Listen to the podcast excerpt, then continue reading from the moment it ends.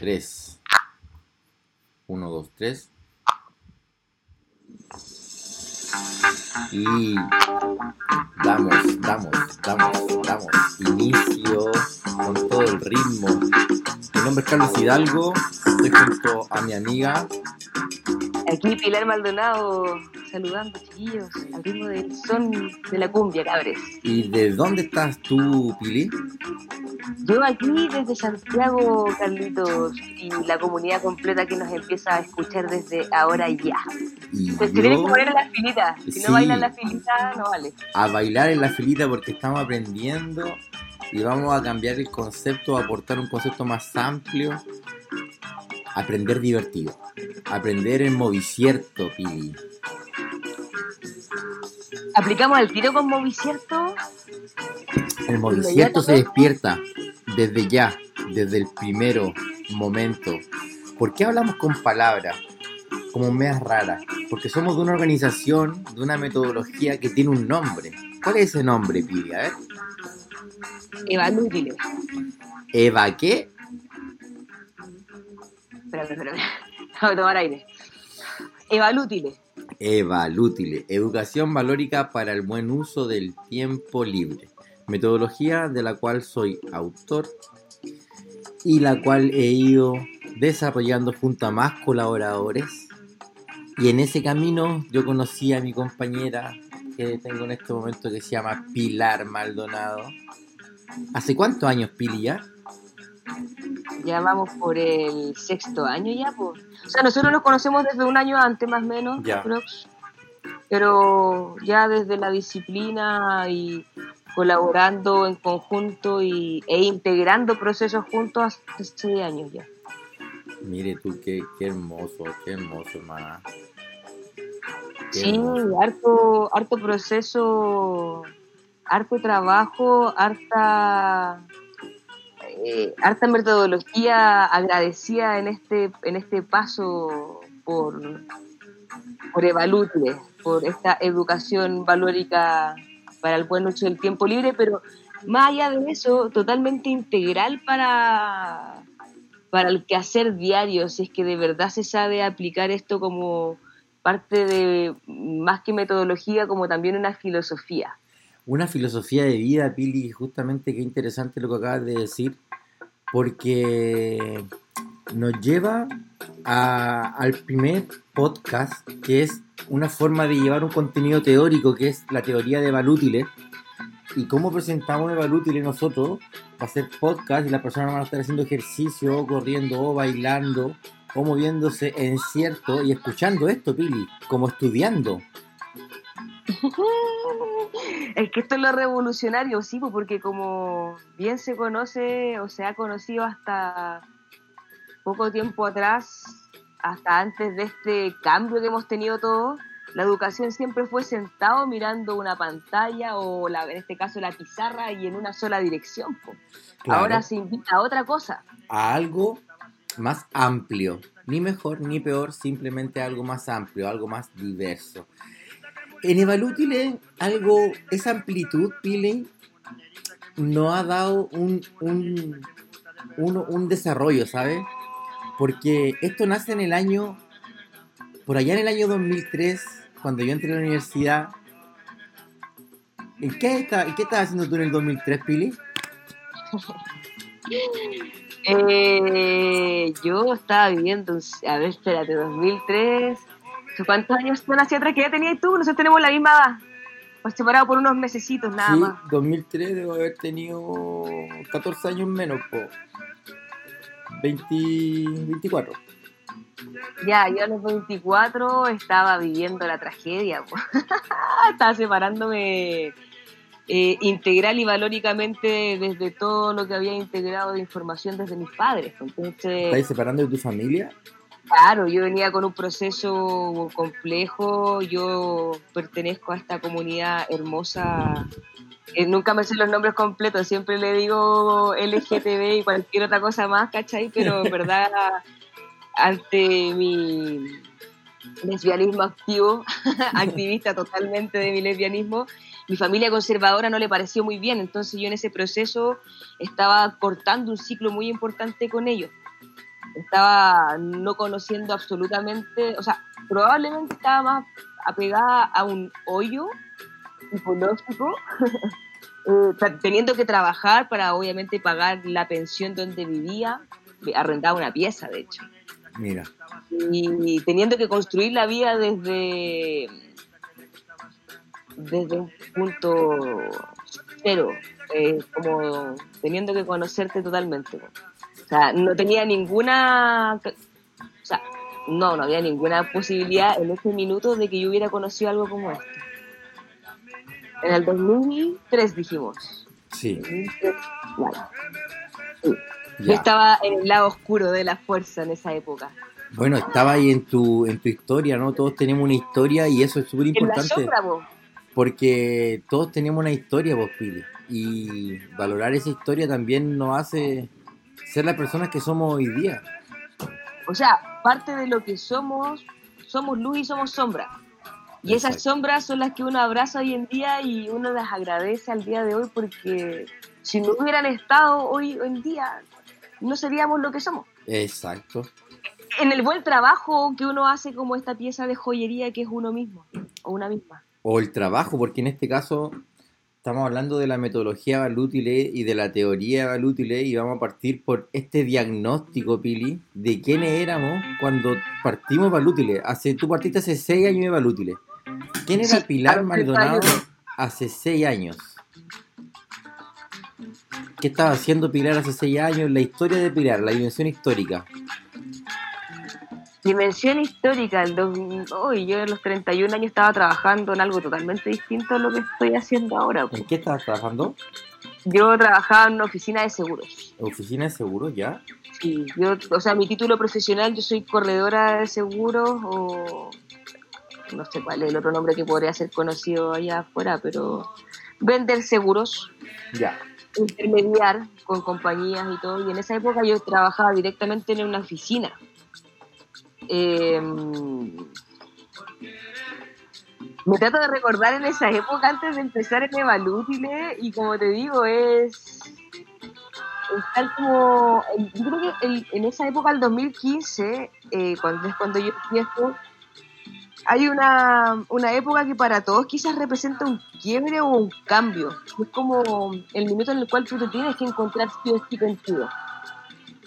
No hay una edad para encontrarte contigo. Y a mí me tocó, como te digo, encontrarme en un proceso a los 31 años, aprendiendo algo totalmente nuevo. Eh, aprendiendo a jugar siendo adulta, sabiendo que tenía responsabilidades que tenían un horario. Entonces, claro, de repente de 8 a 6 estaba dentro de una oficina, salía del trabajo y era cambiarse inmediatamente de ropa para ir a ensuciarme y revolcarme en la tierra mientras estábamos practicando parkour en la plaza. Oye, y en la dimensión física, eh, ¿qué, qué, era Pilar? Era dos veces Pilar. A Pilar se había comido a Pilar. Sí, empezaba Yo pesaba como 85 kilos en esa época, Por favor, Pili. Eh, perdón que lo diga de esa forma. Yo, tengo un humor bastante sarcástico, perdón chiquillos o chiquillas, chiques, los que estén escuchando. Me gusta mucho reírme de ese proceso de mi vida porque, mira lo que voy a decir, uno incluso, eh, a mí me costó entenderlo de esa manera hasta cuando me fui capaz de ver a mí misma en esa en estas capas de grasita que yo tenía donde estaba tapando una parte de mí. No quería que me miraran. Y comía, pues. Y la ansiedad me la ganaba y comía el doble, pues. Y con ochenta y tantos kilos voy a, en este caso, enfrentar las clases del el señor Hidalgo, ah, del profesor Carlos Hidalgo. Eh, y el profesor Carlos Hidalgo me pegó un palo en la nuca, la verdad, con su forma y su metodología. Y, y mi clase en sí nunca había sido, o sea, yo jugaba fútbol antes y obviamente uno conoce cierto rango, pero el dolor físico o la sensación vivida fue tan importante o tan potente que no la dejé nunca más. Oye, entonces nivel físico, tú jugabas fútbol, eras dos veces pilar, lo que quiere decir que cuánto estabas pesando En esa época, ¿Eh? como 85 kilos aproximados. 85 kilos. ¿Y ahora cuánto estás pesando? 57 más o menos. Ay, ay, ay. Wow, qué transformación. Oye, y a nivel emocional, ¿quién era Pilar hace seis años? O sea, siempre he sido un poco igual, pero Ya. sí creo que no tenía algo que era muy importante, que ha sido algo que se ha tenido que desarrollar con el tiempo, que es eh, esa creencia en uno mismo. po.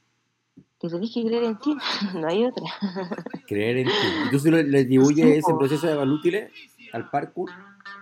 O sea, como te digo, es es una mezcla entre muchas cosas porque, por un lado, Evalútile es un facilitador gigantesco de estos procesos de encuentro con uno, Ya, ya sea de cualquier lenguaje creativo del cual uno maneje. Sí o sí, yo lo considero o lo podría llegar a visualizar como, mira, desde lo amplio como una herramienta de transformación social, pero antes de ser social es personal. po. claro, Primero, primero te transforma a ti. claro. Y en la medida que tú vas viendo que te transforma a ti, o en su defecto, que transforma a otros, en el caso de que tú ya desarrolles algún lenguaje o alguna forma, en mi caso yo estaba conociendo el parkour, entonces estaba aprendiendo una disciplina nueva que, que si bien era muy social y sigue siendo muy social, era un proceso muy individual. Y ese proceso individual también en la persistencia es de uno. Claro. Yo decía que ahí el, el facilitador de todos estos contenidos o de cómo también se van desarrollando los procesos de Valútil es trascendental en aquello. Sí. La voluntad de las personas y cómo lo ejecute, eso ya. Claro, porque cada uno hace lo que, lo que quiere, pero a nivel emocional, tú empezaste, yo te veo de afuera y lo que veo es que tú desarrollaste esta habilidad de identificar tus emociones. Empezaste como que a, a identificar esas emo- emociones de frustración, por ejemplo, que eran de miedo y las transformaste. Aprendí a ver el miedo de partida Claro. y, y a reconocerlo, no. O sea, primero enojarme, po, que esa era mi primera reacción frente al miedo. Como. De los miedos aprendidos, por eso te digo que, mira, incluso en, en este como proceso en general, porque, como te digo, todo es una, una, una gran suma de, de factores. O sea, yo, antes de conocer Evalútile, eh, yo conocí las terapias de Reiki, Qué sin hermoso. conocer, claro, sin conocer a Evalútile, que esa fue como mi primera transformación, pero que no ancló en alguna medida, porque como te digo, no había una creencia, probablemente desde la evidencia física, Ya. Que no me la aportaba, como te decía, otra disciplina como en este caso el fútbol, porque en este caso, al ser un poco más competitivo, estás todo el rato midiéndote frente a otro. Claro, quieres ser mejor ante ti mismo porque quieres, no sé, tapar todos los balones si es que eres arquero o arquera. Pero más allá de eso, no hay. No, o, o no fue guiado desde un espíritu en el cual tú tuvieras que observarte, autosuperarte, cuestionarte, reflexionar, eh, enfrentar tu miedo. eh, Mira, aquí llegaste a otra dimensión, Pili. Acabas de pasar a otra dimensión de este diagnóstico. para que veas cómo pasamos rápido a la dimensión Sí, po, porque y es una dimensión que siempre está presente en nosotros, que es esta dimensión cognitiva, Pili. Que tú dijiste como me vi, me entendí o pensé. Todos esos verbos son de la dimensión cognitiva. ¿Quién era Pilar a nivel cognitivo? En ese Uy, sentido. era. Perdón, pero una estructura, pero cerradísima. Estructura, ya. O sea, muy cuadrada en mi forma de pensar, una muy difícil de entrar. O sea, convengamos en, en la dimensión cognitiva corporal desde el no movimiento. cuando, cuando no podíais moverte porque teníais tanto miedo que no, que no me movía nomás, po, y solamente observaba y no era capaz de ejecutar ningún mover. Entonces, cerrada totalmente desde la capacidad de pensar que es posible, uno, cualquier cosa. Quedarte incluso con la experiencia de decir, no, no soy capaz de lograr esto y prefiero quedarme acá y mirar como otros lo hacen porque yo no lo veo capaz en mí. Y me abstraigo de eso. Entonces, obviamente desde lo corporal no vives la experiencia, desde lo cognitivo estaba solamente atrapada en el miedo que me daba el tener que liberar esa experiencia desde el, desde el cuerpo, ¿cachai? Desde lo que siente el cuerpo. Claro, y, yo viví ese proceso como tu guía en ese momento y vi la paralización, y ese, ese, eso desde, pero fue cognitivo, por eso la dimensión cognitiva quería llegar a este momento del bloqueo. Pili, eh, en ese bloqueo, ¿qué desbloqueaste para en ese diagnóstico? Porque ya vamos al nivel, a nivel cognitivo. ¿Qué pasó a nivel social en el diagnóstico, Pili? Explícame qué pasó a nivel social. Mira, haciendo el antes y el después, como te decía, yo al mismo tiempo que empecé con parkour, yo seguí, a ver, yo entrené fútbol muchos años. Antes de tener todo este proceso que yo contaba emocional, separación con mis padres, yo igual siempre fui delgada y siempre fui súper deportista. Ya. Y jugaba fútbol por la universidad. Ya. ¿Vale? Entonces me tocaba mucho entrenar, tenía mucha fuerza de piernas, corría rápido, eh, jugaba fútbol, me, encantaba hacer bien como defensa, me tocaba marcar mucho, entonces era bien insistente. Y me reía mucho, lo pasaba muy bien jugando. Pero eh, en algún minuto entrenamiento, eh, lo pongo con estas palabras, era tan competitivo que a tus mismas compañeras eh, estaba entrenando y la que le pegaba más fuerte a la pelota a la arquera era mátala. Así como que, pero es tu compañera, ¿cómo mátala? Ni siquiera en un partido, ¿cachai? Porque de repente en un partido pasa. El fútbol en sí, especialmente el fútbol femenino, o lo que me tocó a mí vivir dentro de las ligas femeninas de fútbol, era súper agresivo. O sea, me tocó más de alguna vez separar una pelea y recibir algún combo entre medio. Entonces, claro, teniendo esa visión, por un lado, eh, me encuentro en este caso con el campo de amor. Ah. Claro, claro. Que, que, era también este caso. Vuelvo acá también a destacar algo. Cuando yo conozco, en este caso, el taller de parkour, que era la Parkour School en esa época, en el 2015, también habían otros talleres que se impartían de parkour con otra dinámica de aprendizaje. Y me acuerdo que nosotros éramos denominados los hippies porque nuestras estrategias de, o dinámicas siempre fueron basadas en lo colaborativo, aun cuando el ejercicio era de fuerza, tenías que cargarte tú como con cuatro compañeros más o con compañeras, con quien fuera, pero hacer un trabajo colaborativo donde siempre estuviera marcado la esencia eh, del ser y durar, de hacerse fuerte, de ayudar a tu compañero, donde no venía la mala onda, en esa época era, aquí no vino la mala onda, no vienen los garabatos, Em, aquí vino la buena onda. Claro, aquí, eh, aquí, que viene, viene la buena onda. Los garabatos eran instantáneos como... ¿Para qué? Así no eran necesarios. Y todos trabajando en un contexto donde la mayoría de los chicos y chicas vienen de comunas de totalmente periferia del Santiago, porque Santiago es muy grande, y se conjuntan en una comuna que es específica y muy central de Santiago y llegan de todas las comunas a un horario que es muy temprano en la mañana. Entonces, claramente para mí, en esa visión, entendiéndose que por un lado tenía el fútbol que mátala y era tu compañera, y por otro lado era, oye, no te rías porque el compañero, nadie se reía si el compañero se caía, o sea, a menos que la caída fuera muy absurda y ahí obviamente uno se reía, pero el, al tiro el ayudar, el, el no dejar votado a nadie, a nadie o sea, no, el bullying nunca, nunca estuvo ahí. Y si hubo en algún minuto alguna situación, era enfrentada como de la manera de cara, inmediato. Como se arreglan las cosas. Claro, y entonces hubo sí un gran cambio desde el parkour, desde el fútbol al, al parkour, porque encontraste, ¿qué encontraste en este ambiente social? ¿Cuál fue la clave? Amistad, colaboración, eh, abundancia, Eh, digo abundancia como en la amplitud de la palabra porque abundaron siempre los buenos momentos, la preocupación, la risa, eh, vuelvo a ocupar la palabra compañerismo, los valores asociados a esta disciplina. Em, niños que son, yo digo niños porque yo en esa época tenía 31, ahora tengo 37, y cuando veía a estos niños empezar, ellos tenían 16 y a ninguno le faltó comida porque había alguno que siempre sabía algún truquito o alguna cosita o algo sacada de casa y todos comían.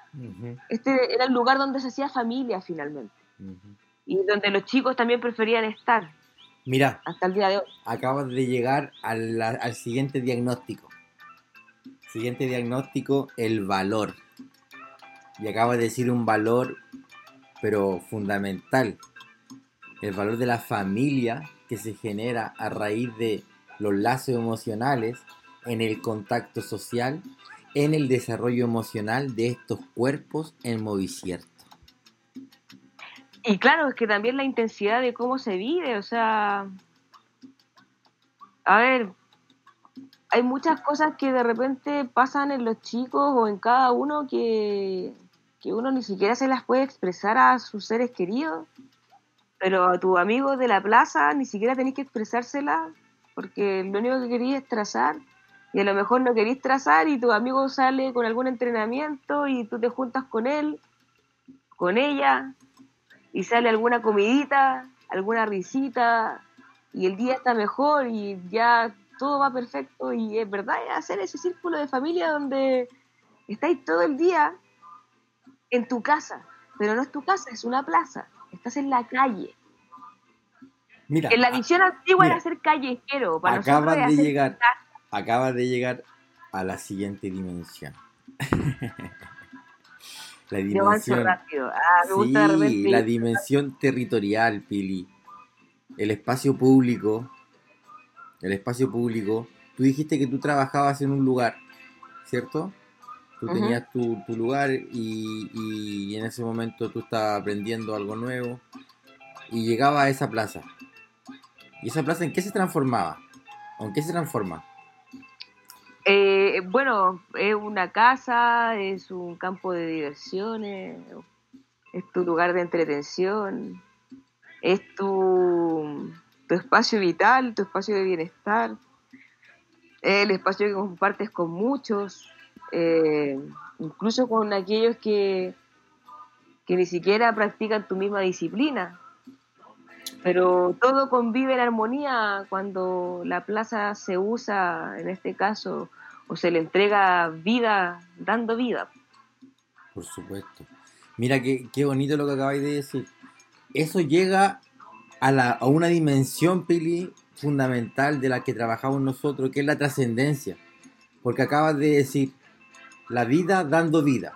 Es decir, la producción de autoproducciones produciéndose es decir, la energía recreándose, es decir, tú siendo feliz con los otros, en el otro, con el otro, de manera que tú te nutres de ese ambiente de energía y ese, eso genera tu bienestar. Lo que la doctora Maranta Ortiz llama el fenómeno de arte protección, lo que yo le llamo arte liberación. Es este ambiente protegido de bienestar que genera los lenguajes creativos. Y es por eso que Eva Lútile eh, aquí estamos haciendo un diagnóstico así coloquial, conversando, pero si se dan cuenta, las dimensiones que estamos identificando, todos nos podemos recordar de la dimensión del cuerpo, ¿cierto, Pili? De un momento histórico, de la dimensión emocional, cómo era en ese momento, la dimensión cognitiva, cómo pensaba, eh, la dimensión social, cómo me relacionaba con las personas la dimensión territorial, cómo veía el territorio yo en ese momento.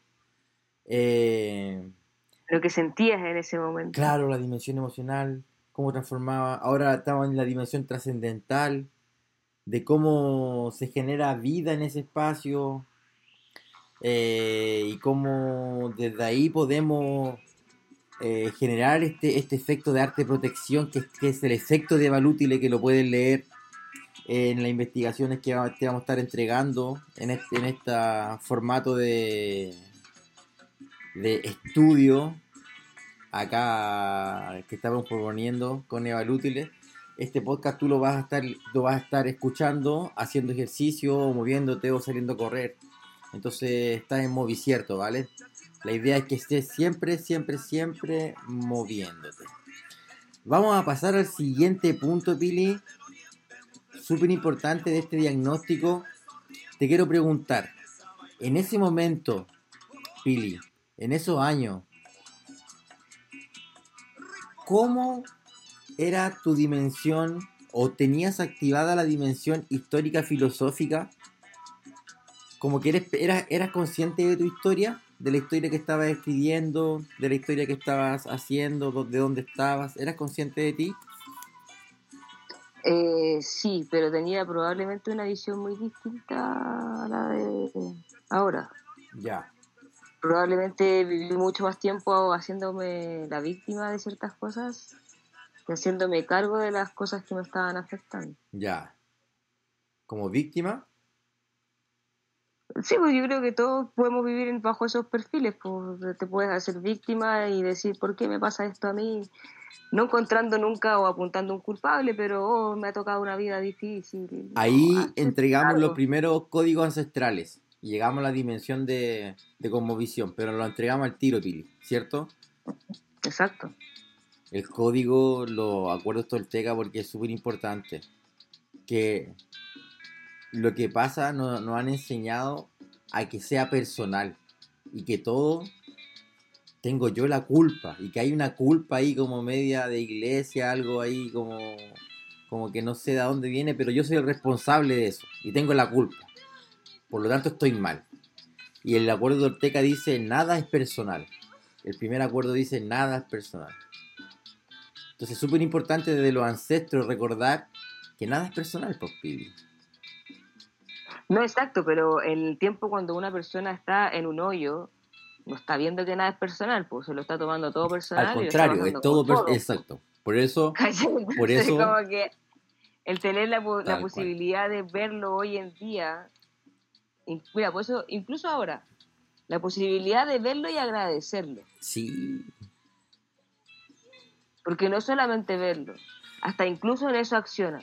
Claro el cambio. ¿Por qué? Porque si estuvieras desde la victimización no eres capaz de dar las gracias a lo que te corrige, a lo que te hace sentir muchas veces dolor o tristeza. Claro, pero dolor o dolor o, pena, porque como que uno se aleja de esas vibraciones. ¿Te has dado cuenta? Como que es raro eso. Como que... No sé, uno no, no le gusta estar como rodeado de esas emociones cuando igual...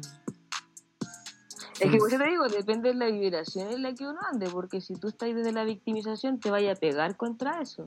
Ya. Y vaya a estar llamando a más situaciones para que tus energías vayan hacia eso, me explico. Estáis triste y a lo mejor no quería estar triste, pero le dais tanta fuerza a la palabra de otra persona que, que tú perdiste tu propio poder. Y eso es súper importante, ¿sabes por qué? De esto va a derivar la primera tarea de, del podcast, que es identificar los estereotipos. Como por ejemplo el estereotipo de la víctima. ¿Qué otro estereotipo usted ve en la calle, en las personas que están en un como, pues poniéndose un traje como este traje que queda a la medida de la víctima? Hay muchos más estereotipos que están acá ahora primando y luego en, el, en la sesión en vivo, el día viernes, vamos a dar los estereotipos que no son los que trabajamos nosotros, que son los ancestrales. Porque eso es súper importante lo de la ancestralidad, Pili. Exacto. Entonces. No sé por qué tenía, tenía la palabra en la cabeza dentro de esos eh, personajes, así como lo que estábamos hablando ahora, y se me vino a la cabeza el cazador, o los cazadores, las personas que son cazadoras. Ya. También hay personas que son cazadoras, que son sí. que van ahí. Va a, ser entretenido, va, a estar entretenido esta identificación de patrones independientemente de lo que vayamos a entregar nosotros desde nuestra ancestralidad, pero en esta en este multiverso donde nos estamos enfrentando a diario y más hoy en día, en esta actualidad, en este tiempo presente, va a estar mucho más entretenido el cómo van a desarrollar esta ¿Le ponemos tarea o le ponemos misión a los ninjas? Misión a los ninjas. La A los misión. ninjas. Misión a los ninjas, ya. Primera misión a los ninjas, identificar estereotipos y patrones de personas o, o sociedades que, o de lo que veo afuera que son- se me repiten. Por ejemplo, el perfil de víctima. Ya. Eh, Pili, yo te quiero preguntar algo. Voy a parar hasta la música. ¿Nos vamos a poner serio? Pili, te quiero preguntar algo.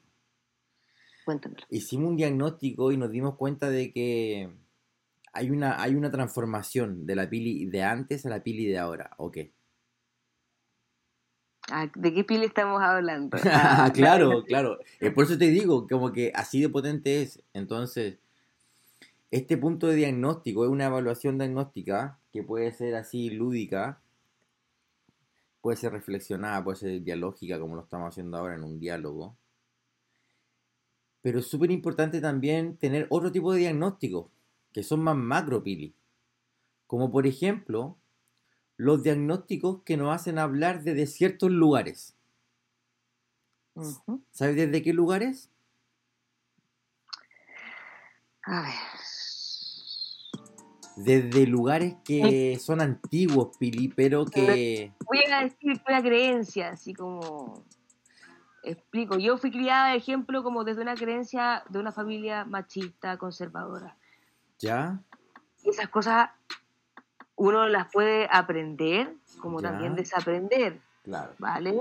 Pero en la medida que también uno las aprende y las desaprende, uno tiene que estar observando y recordando, po- porque hay muchas veces que uno acciona sin pensar, sin solamente por accionar por lo que hemos aprendido en esta, en esta vida, Sí, en este paso. y eso tiene mucho que ver con lo que yo creo.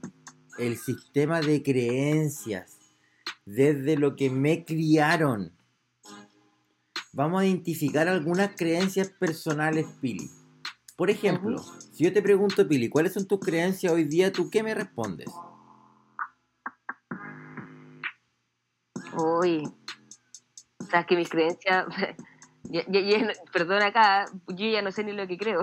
Estamos creando magia todos los días de manera distinta, porque porque no, no vuelvo a lo mismo, teniendo o habiendo sido una persona con mucha estructura, hoy en día mis creencias van en un constante cambio y la evolución no, no es la única persona que tengo la creencia de mí y vamos para adelante haciendo la magia, ¿cachai? O sea, Muy bien. Entonces tus creencias se centran en, en- en- en un estado más mágico.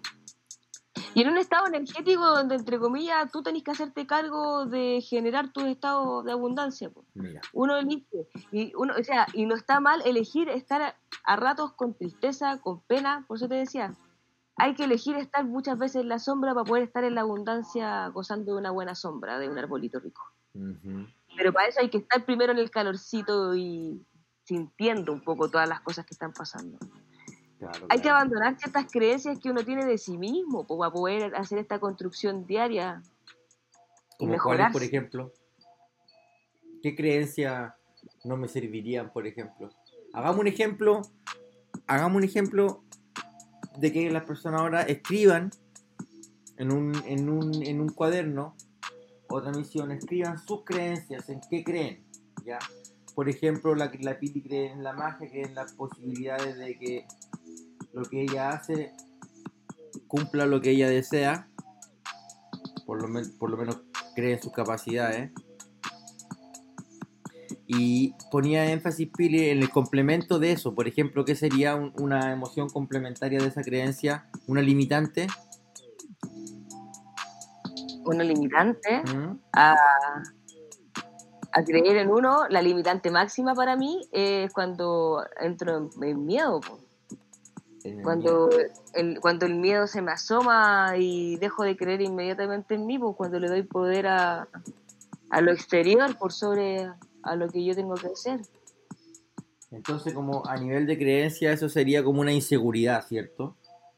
Claro. Una inseguridad. Me explico, por ponerte un ejemplo, a todos nos pilló esta contingencia y muchos nos vimos sin trabajo y en la incertidumbre. Para muchos fue tiempo muerto, para otros fue tiempo ganado. ¿De qué depende eso? Sí, de lo que, lo que hizo cada uno. Y ahí tú no podés parar de creer en ti. Aun cuando la situación es difícil y todo lo exterior te tira diciendo a que no, esto no va a tener solución, pero la solución es uno. Sí. Ahí el tema de las creencias principalmente. Eh, A todo esto, ¿y tú en qué? Yo, ¿Cuáles son tus creencias? Sí, po. creencias, mis creencias este último tiempo he incorporado creencias mucho más espirituales, como que he tenido un despertar espiritual en los últimos 10 meses. Un despertar valórico, un despertar trascendental, un despertar ecológico, muy importante. Como que esas son mis, mis nuevas creencias. Y, y si, si quiero identificar, por ejemplo, algunas creencias como complementarias a eso, eh,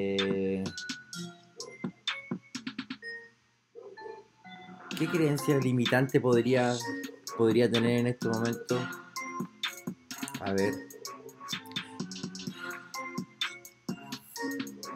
Creo que siento que a veces siento que soy demasiado positivo. Puede ser una creencia que eso sea un problema. Depende de la visión como se mire, porque para mí el positivista no tiene absolutamente nada de malo. Pero por ejemplo, cuando yo me encuentro con una persona, yo como, como positivista puro, me encuentro con una persona que es negativa pura, en- encuentro y desarrollamos mayor cantidad de soluciones entre los dos.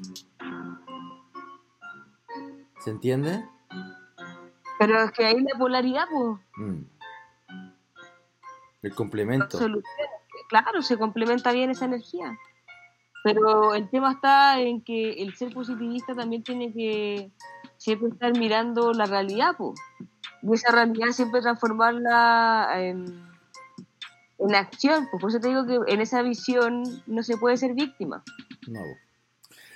Exacto. Bueno, esas son las creencias.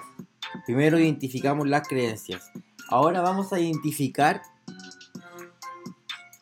algo que es como lo ideal, lo idealismo. Estos idealismos conscientes. ¿Cuál sería tu idealismo consciente, Pili? Fíjame por favor acá. A ver, por ejemplo, te doy mi ejemplo. Mi idealismo es como la utopía, ¿ya? Eh, lo que me hace seguir caminando. El ideal para mí, en estos momentos, yo, eh, nosotros empezamos a capacitar profesores como hace en 2000, año 2015.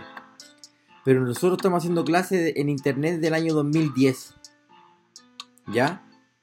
Para mí hubiese sido ideal que en el año 2020 todos los profesores hubiesen manejado mínimo las plataformas de redes sociales,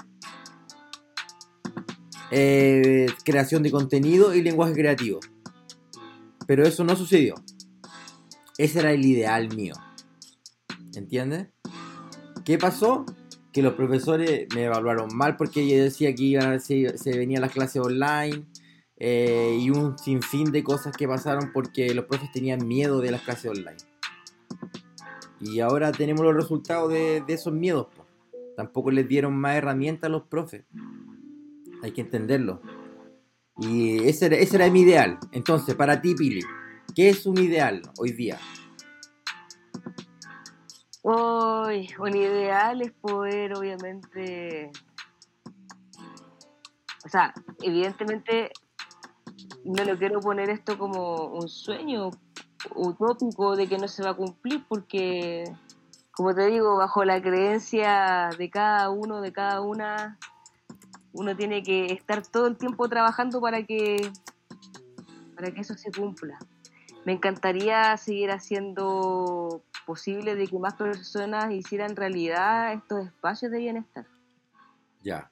Ese es el ideal. y llegar a, cada, claro, llegar a cada vez más, más, más, personas, pues, así que cada vez esta cuestión se amplifique y que cada gente reciba más de esta metodología, que cada uno reciba como un pincelazo y que quede inmediatamente teñido de colores inmediatos, así. Que cada persona sea un telar blanco para que esto llegue amplificado a cada ser, porque es lo que he visto en lo más micro y macro de los talleres que se realizan, entonces ¿cómo no vas a querer que esto se amplifique y no solamente llegue a tu comuna, sino a una región entera o a todo un país y así a muchos lugares? Ahora, Pili, te hago una pregunta a ti y me hago una pregunta a mí. ¿Qué pasa si ese ideal no se cumple? ¿Qué pasa? Bueno, ¿Eh? lo normal que tiende a pasar en uno ¿Eh? Uno se frustra porque las cosas no le salen como uno quiere. Te frustra porque las cosas no salen como uno quiere. Claro. Pero eso no quita que uno, dependiendo de la actitud que tenga, el seguir trabajando para cumplir esos sueños, porque a lo mejor no se cumple hoy día, pero se puede cumplir mañana. Mira. O más tarde. Ahí hay algo importante que los doctores hablan de la aceptología. Aceptar. Aceptar transforma el sufrir. No aceptar es sufrir.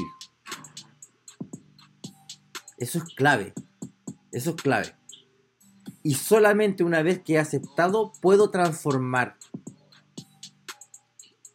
Porque incluso si no, no se cumplió el ideal y el ideal me hace sufrir, ese ideal era un ideal limitante. ¿Te das cuenta, Pili? Es perfecto, es perfecto así como es. Claro. Si no pasa en ese minuto, no es, no tiene que pasar y es perfecto así. Claro. Y en ese momento, si hubiese pasado, no hubiese limitado. Pero no pasó y por eso fue perfecto. o sea, incluso, volvemos al tema de inicio. Cuando tú me preguntabas qué estaba haciendo en esa época, yo jamás hubiera sido capaz de entender, mientras yo estaba discutiendo con mis padres, que esa situación era perfecta para lo que yo estoy viviendo hoy en día. Claro, claro.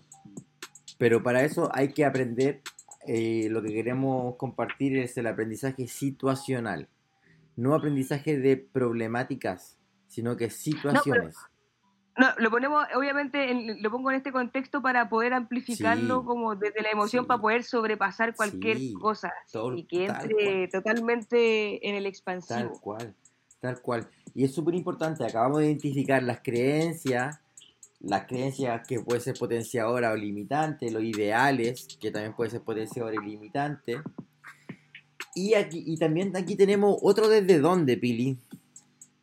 Aquí en la historia de, este continente, me parece que en el año 1492, un 12 de octubre, se baja una persona de nacionalidad española en Centroamérica y pum. Dicen que descubren un continente. Ahí viene la palabra descubrimiento, porque mienten cuando dicen que descubren. Claro, para ahí ya tendríamos que desconfiar al tiro porque era descubrimiento y eso es, de verdad, no descubrieron nada. Aquí, aquí existía Latinoamérica, existía una civilización avanzadísima, milenaria. Entonces, convengamos que de verdad, verdad, eh, el fenómeno del colonialismo se representa en nuestro pensar. ¿Y cómo identificamos ese pensar, Pili? Yo lo veo, mira, algunas veces lo podríamos ver incluso en el cómo nos vemos. Que, ah, no sé, voy a hablar caso Chile, eh, desconocer a veces eh, tu raíz ancestral mapuche y creer que vienes de Estados Unidos o de Europa, eh, siendo que eres más mapuche que europeo en tu porcentaje sanguíneo. Sí. eso para mí es un colonialismo muy clásico y como entra también incluso rayando en la discriminación. Mira, colonialismo, entonces negar nuestro origen primero, muy bien. ¿Qué otro colonialismo tendríamos? Yo sé los espacios públicos que está todo colonizado. Por ejemplo, los espacios públicos vemos muchos bustos de personas, no sé, Pedro Valdivia, asesino de 12.000, no sé, de millones de, no sé cuántas personas habrán matado esas personas, pero hay, hay bustos de guerreros españoles en, aquí en Latinoamérica donde ellos acribillaron civilizaciones. Bueno, convengamos en algo, volvemos a lo mismo históricamente hablando, o sea, si llevamos esto al pueblo mapuche, el pueblo mapuche peleó una guerra por más de 300 años. No sé si fueron 300 o 500 años la guerra de Arauco, ahí me podrías corregir tú, pero en este caso puntual, ¿cuáles son las estatuas que tú dices que tenemos del pueblo mapuche por haber sido un pueblo guerrero? Oye, por ser el único pueblo libre de todo el planeta que nunca ha sido conquistado. ¿Tú sabes eso, Pili? Con mayor razón, con mayor razón la importancia. ¿Y dónde vemos esa importancia puesta en nuestras plazas, identificándose de esa manera tan, como tú, hablaste de, un, de una dimensión territorial, ¿dónde están siendo ocupados estos territorios dentro de nuestra ancestrología o dentro de nuestro... Exacto, representando nuestra ancestralidad.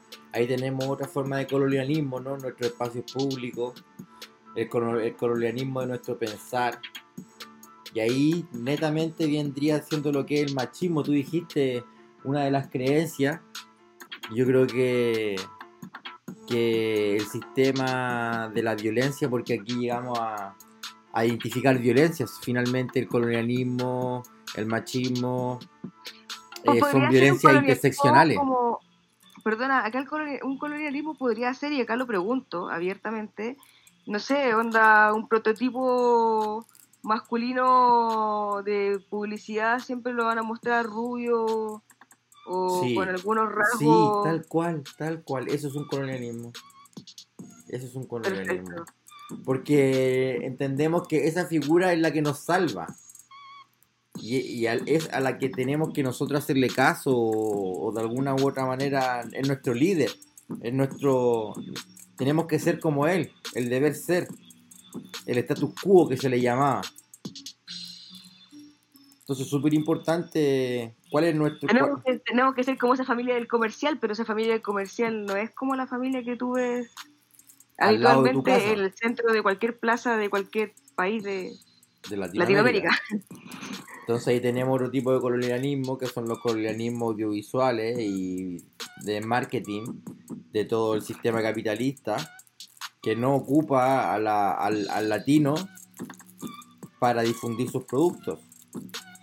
Entonces también eso es violento.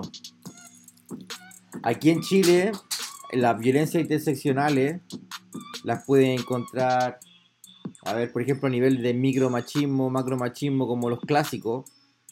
Eh, tú tienes machismo, yo tengo, yo creo que lo, de siempre, lo de la, lo de eh, la comida, de las cosas que comen, siempre limpiarlo, tenerlo constantemente limpio, eso es como la mayor enfoque que estoy ahora, que me cuesta caleta y estoy todo el rato en eso, en eso, en eso, en eso. O como de estar todo el rato limpiando, también es como que de tener los espacios limpios para tenerlo agradable, como que eso también me cuesta. Como estar pendiente. Uf, eh, mira, yo a mí me criaron de una forma machista, pero desde pequeña siempre he sido bien rebelde. y como fui la única mujer, entre dos hermanos, yo me acuerdo que, claro, era, sírvele la comida a tu hermano. ¿Por qué? Porque eres mujer. Y era como, weón, tiene manos, esa persona tiene manos, perdón, pero no tiene manos, sírvete tú tu comida. Claro. Y no, eres la mujer, tú tienes que servir. Claro. Y era como, oh Dios, pero ¿qué está pasando así? Y ojo, que no era tampoco algo como que yo tuviera ocho años y mi hermano 20, no era que yo tenía, no sé, veintitantos años, estaba en la universidad, mi hermano también, y yo llegaba una hora antes, igual de cansada que él, pero tenía que servirle porque era la mujer. Sí, que... Y yo, peleaba contra eso, sí, dentro también de mi condición silenciosa en esa época, como te digo, de familia conservadora, eh, claro que era muy difícil tener que lidiar con esos machismos y también seguramente esos mismos machismos uno los multiplica en sus relaciones diarias también. Por eso mismo lo estamos hablando ahora, porque justa, justa Inti, la mayoría de los profesores, tenemos que revisar estos colonialismos, estos machismos, estos macromachismos, estas violencias, porque desde ahí hablamos, Pilar. Exacto. Es súper complejo el fenómeno. Y ahí entra, perdón, perdón Carlito, pero ahí puede ser que el guía, el profesor, la persona que entra, uno entra desde el juicio muchas veces. Oye, esa niñita, mira cómo se viste. Y tú estás poniendo un juicio sobre una persona por cómo se viste, y a lo mejor, oye, esta niñita acá. Eso es un machismo de nuestras madres que nos enseñaron a criticar si es que la cabrita niña como fuera se vestía con un petito no, es que la niña estaba muy expuesta. No, loco, eso no es así. Y eso está pasando mucho ahora, con, todo este movicierto y hermosa energía de las feministas. Por algo también hay todo un tema con todas estas mujeres que están con sus pechos al aire y generan una gran crítica porque cómo están mostrando y, y queda una gran tormenta y se exponen y es ese quiebre que tiene que pasar también como socialmente para que este machismo no persista. Claro, porque de verdad que, igual eh, es molesto, por ejemplo, a nivel biológico, las fijaciones del mercado con, el cuerpo femenino para, para mercantilizar el cuerpo femenino y de alguna forma hacerlo un territorio comercial o sea, ya llega a ser rayar el absurdo cuando lo pones a tal visión de que una mujer no pueda amamantar a su hijo porque tiene sexualizado a ese nivel un pecho. Entonces, ¿a qué nivel llega esa enfermedad que algo tan natural como la lactancia, el apego de tu madre con su hijo y ese momento instante precioso y lo veis como, como qué, como lo más, no sé, Mira, es que como no tengo ni palabras como poder mencionarlo, en serio. Oye, vamos a hacer un resumen de lo que hemos estado hablando en, todo este podcast, que es el contenido teórico, práctico, de lo que es la primera, el primer módulo de capacitación, donde hemos estado hablando de este diagnóstico multidimensional, luego pasamos a identificar creencias, ideales y sus complementos, las potenciadoras limitantes. Luego identificamos algunos colonialismos, algunos pensares mercantilizados, hablamos de violencias interseccionales, em, los machismos también, todo lo que diría el patriarcado.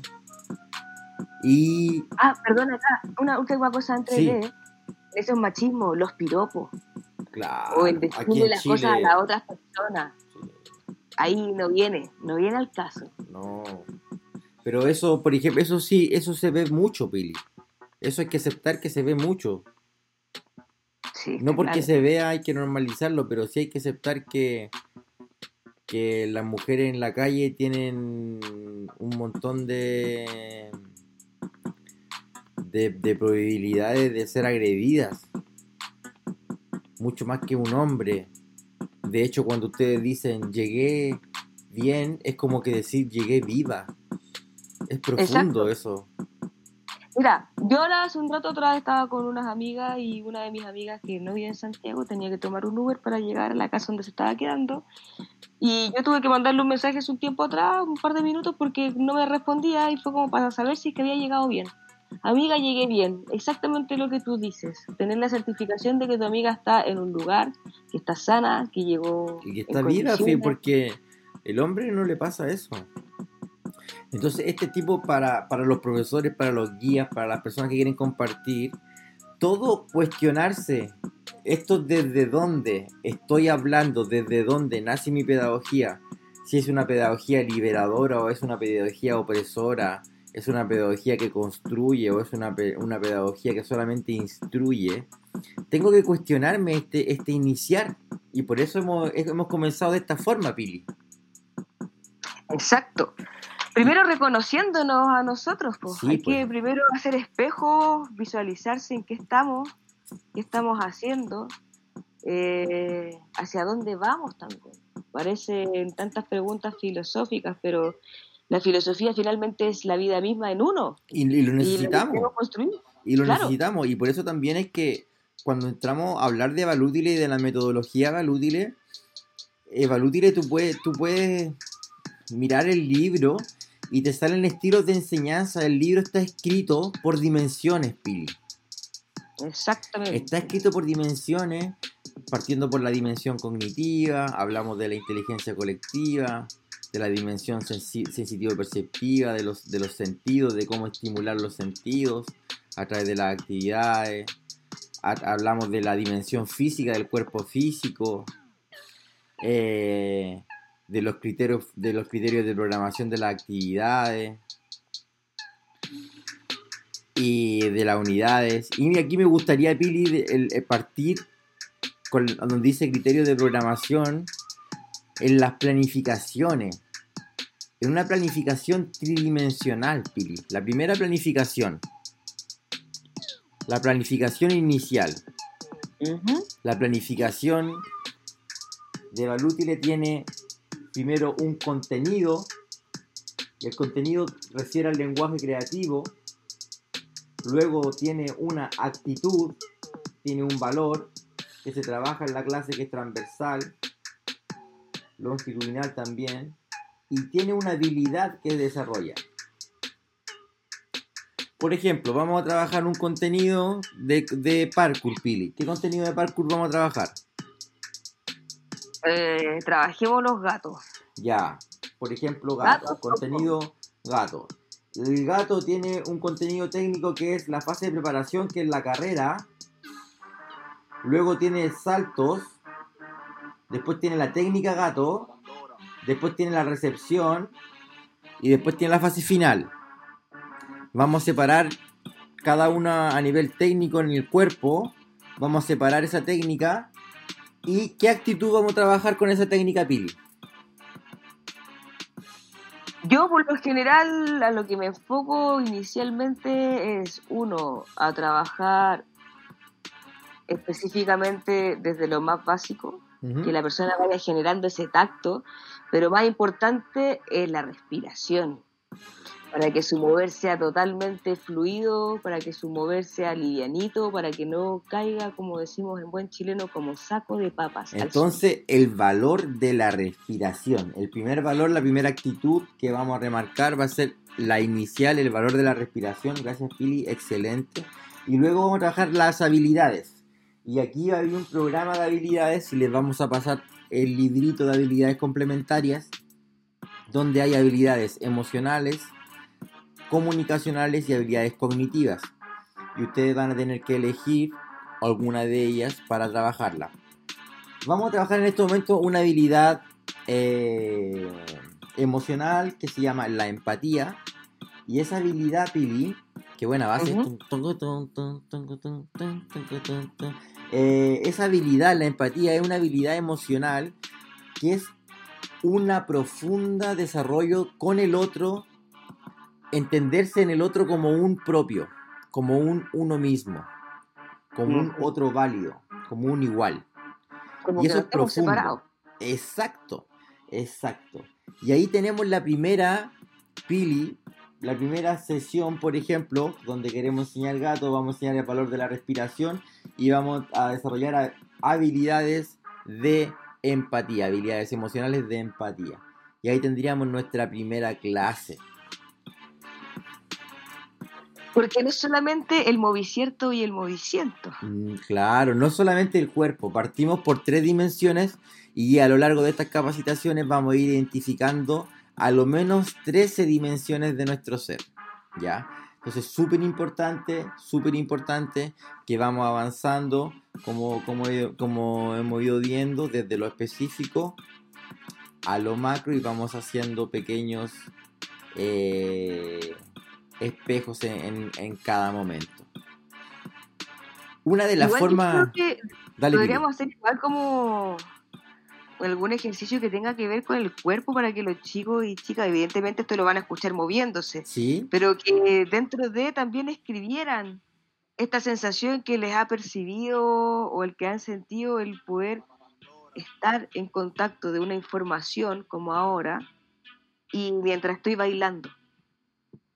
¿Qué ha pasado? ¿Cómo se me integra esto? Que lo Listo. puedan retratar. en como- Entonces, la, la- el- la tercera misión va a ser que describan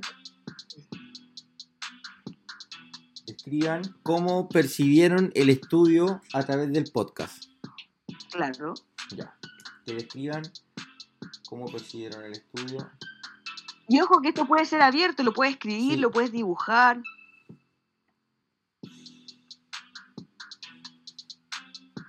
a través del podcast.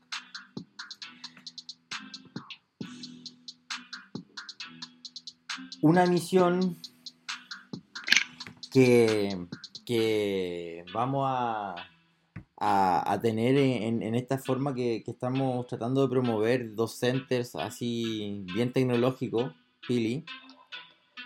Eh, tenemos las misiones que hemos establecido.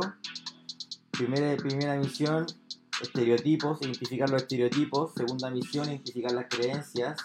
Segunda misión, tercera misión, identificar los ideales. Cuarta misión, describir eh, cómo recibí el estudio a través del podcast.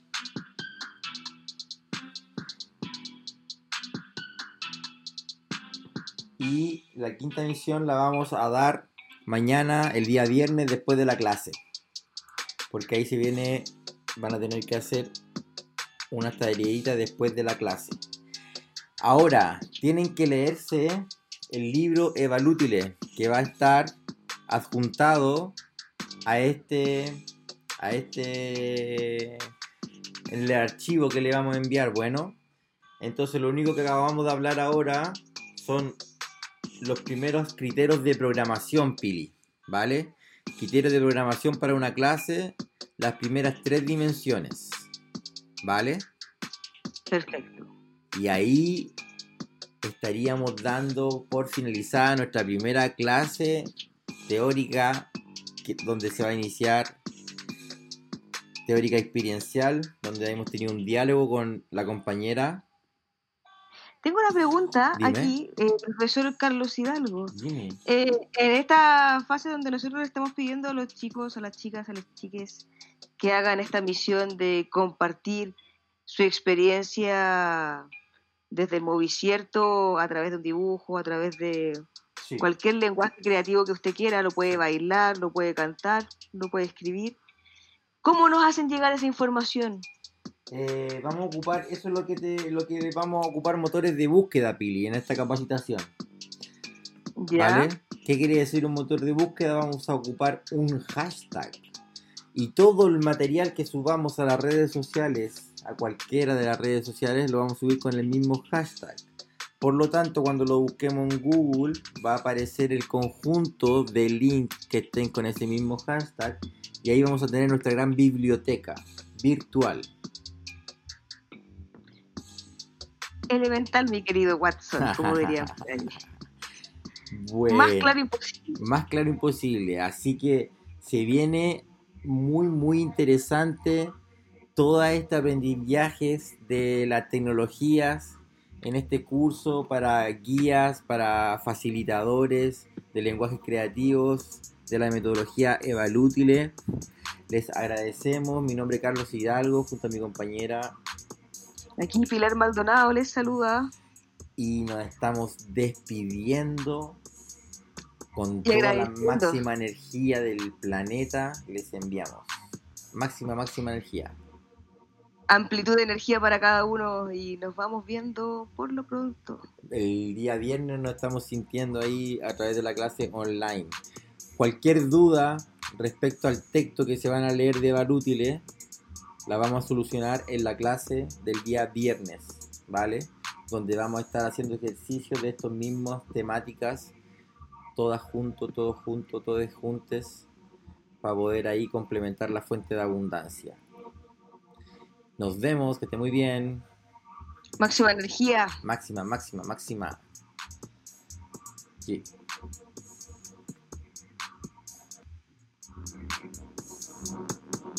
Uh.